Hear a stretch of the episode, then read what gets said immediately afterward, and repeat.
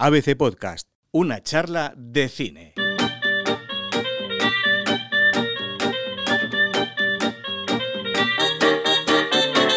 Esta semana, Fernando Muñoz, ¿qué tal? Bienvenido. ¿Qué tal, Diego? Tenemos un programa un poquito especial. Programa complicado, sí. Eh, pa- para casi. empezar, estamos grabando a más distancia de lo normal. Sí, por si acaso cumpliendo con las órdenes del ministerio, igual que están haciendo muchos cines. De hecho, acaba de llegar una nota de prensa que los cines Cayo cierran.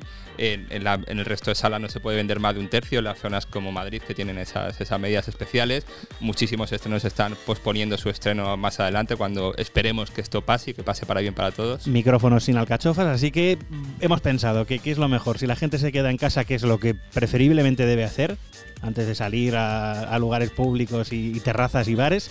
Bajar la curva, que es lo que se está diciendo ahora. ¿Qué vamos a hacer? Pues ver películas en casa. Si es que la solución la tenemos fácil. Así que vamos a hacer un repaso por todas las plataformas, las plataformas más importantes, para ver qué se puede ver con niños. Sobre todo películas infantiles para que los padres tengan a los chavales entretenidos y el teletrabajo funcione realmente en este país. Así que, Fer, vamos a hablar de cine. Vamos allá.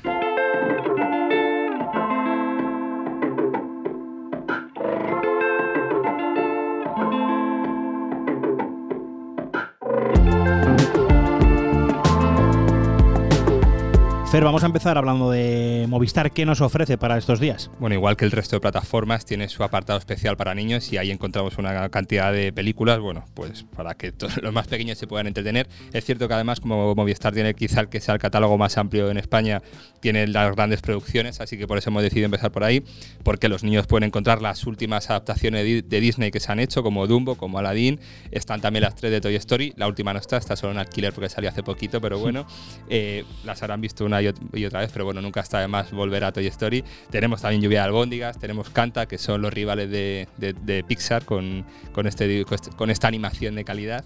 Y luego aparte, para el público un poquito más adulto, más adolescente quizá, tenemos también todo el cine de Marvel, por supuesto, eso sí, hasta que llegue Disney Plus, que por otra parte, Dis- Disney Plus cuando llegue también estará dentro de Movistar, así que no sabemos muy bien cómo van a hacer esa dicotomía, pero hasta el 24 de, de marzo la gente puede seguir viendo Movistar eh, la gran mayoría del cine de Marvel, pero tenemos también otro tipo de cine para adolescentes como Mía y el León Blanco, que es una película francesa con unos valores familiares muy interesante, o también a nivel de series tenemos El joven Sheldon, que bueno, que es ese spin-off de, de Bang Theory que está bastante bien también. Primera opción resuelta, ¿qué te parece, Fer, si saltamos a Netflix?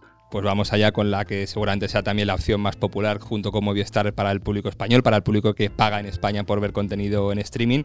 Ahí tenemos, por supuesto, El bebé jefazo, que es quizá una de estas películas que no estaban pensadas para el público más infantil, pero que se han ido haciendo un nombre y que está realmente divertida también para los padres. Klaus, la película española que estuvo compitiendo en los Oscars, que seguramente ya la hayan visto, pero que si no la han visto recomendamos que vuelvan a que vayan a ver Klaus, no que vuelvan, pero que vean Klaus porque es realmente interesante. Y luego así, pues más cine para todos, para el público infantil, más para todos los públicos, sin, o para que los padres se puedan desentender, mejor dicho. Encontramos mascotas, está también la patrulla canina, Peppa Pig, Poco Yo. Todos los padres se lo saben esto, no vamos a descubrir el fuego, pero bueno, por recordarlo nunca está mal. Y para el público un poquito más adulto, están todas las películas de Harry Potter, por si acaso queda algún adolescente que no la haya visto y que se quiera introducir en este mundo de JK Rowling, es una buena oportunidad estos días en casa. Está también todo el estudio Gilby, estas películas maravillosas que vienen de Japón, como mi vecino Totoro, igual. Seguramente la han visto todos, pero bueno, nunca está de más recomendar eh, la joya japonesa de animación. Y luego también ya a nivel series, también para este público adolescente un poquito más mayor, Stranger Things, Las aventuras de Sabrina o Élite, si ya son rozando la selectividad, por decirlo de alguna manera. Contenido de calidad en plataforma española, hablamos de Filmin Fer. que también tiene su departamento de Filming Kids, donde encontramos películas como Chicken Run, como D'Artagnan y los Mosqueperros, eh, como La abeja Sounds, Ugly Dolls y El niño y el mundo. Es decir, que aparte de muchas más, pero bueno, no está de más recomendar que Filmin también tiene su departamento de niños y que hay gran catálogo también. ¿Y qué me dices de HBO? Ahí tenemos Hora de Aventuras, tenemos Mi Amigo el Gigante, tenemos Paddington, que en España es verdad que no funciona tan bien, pero que, eh, como en Reino Unido, pero que allí es religión y que yo creo que podemos recomendarla, Paddington 1 y Paddington 2, que son maravillosas. Y para el público más infantil, igual que la teníamos en Netflix, también tenemos en HBO La Patrulla Canina. Por supuesto que los padres se sabrán ya de sobra que está ahí, pero bueno, Y, va- hay, hay que mencionarlo, sí. y vamos, a, vamos a cerrar hablando de Amazon. Ya saben los padres que YouTube está ahí para todo lo que quieran, pero en este caso hablamos de plataformas. En Amazon que tenemos. También tenemos un puñado de series buenas y aparte tenemos una película como Tu mejor amigo un nuevo viaje, una película con Dennis Quaid sobre animales, sobre un bueno, el mejor amigo que es el perro, el perro de Dennis Quaid, una película también con un entorno familiar muy interesante o con un mensaje familiar, mejor dicho, muy interesante. Luego también tenemos Mr. Link, el origen perdido, que también estuvo en los Oscar y que es una, es una buena película también para el público infantil y aparte, por supuesto, todo el catálogo de series y de, de Amazon que, que, son, que están enfocadas para el público juvenil y que está muy bien también.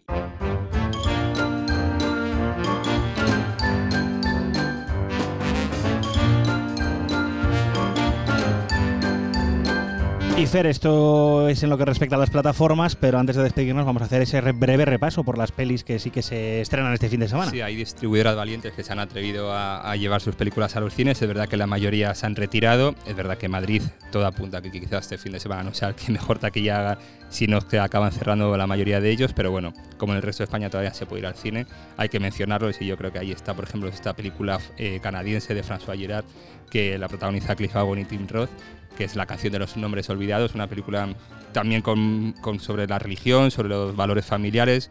Eh, no es una obra memorable, pero sí que es interesante, se pudo ver en el Festival de San Sebastián y bueno, yo creo que es una buena recomendación también para este fin de semana. También tenemos Fahim, es una película que la protagoniza Gerard Depardieu con un niño eh, que juega al ajedrez, que viene de migrante a Francia, que encuentra en él un maestro, bueno, una película interesante también, igual, de la, igual que hablábamos con la anterior. No es una película memorable, pero bueno, siempre está bien ver al bueno de Gerard Depardieu volver de vez en cuando a la gran pantalla y, y más con él que se ha puesto grande, grande.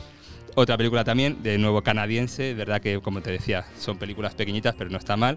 Eh, también se puede ver en el Festival de San Sebastián y Llovieron pájaros, una película sobre la, tercera edad eh, que se encuentra, bueno, es un trío de personas mayores que se van a vivir al bosque, alejadas de todo el mundo y acaban encontrando, bueno, pues nuevos valores por los que vivir, nuevos intereses por los que vivir y es una película también recomendable para estos días en los que la tercera edad se lo está pasando un poquito peor por este tema.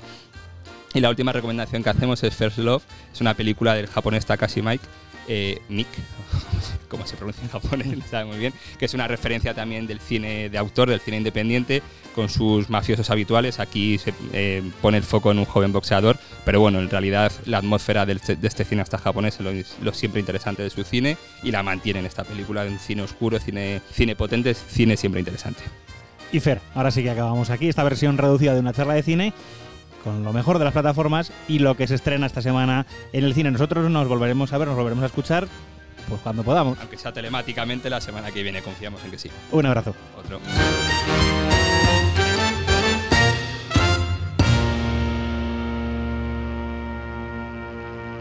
Una charla de cine.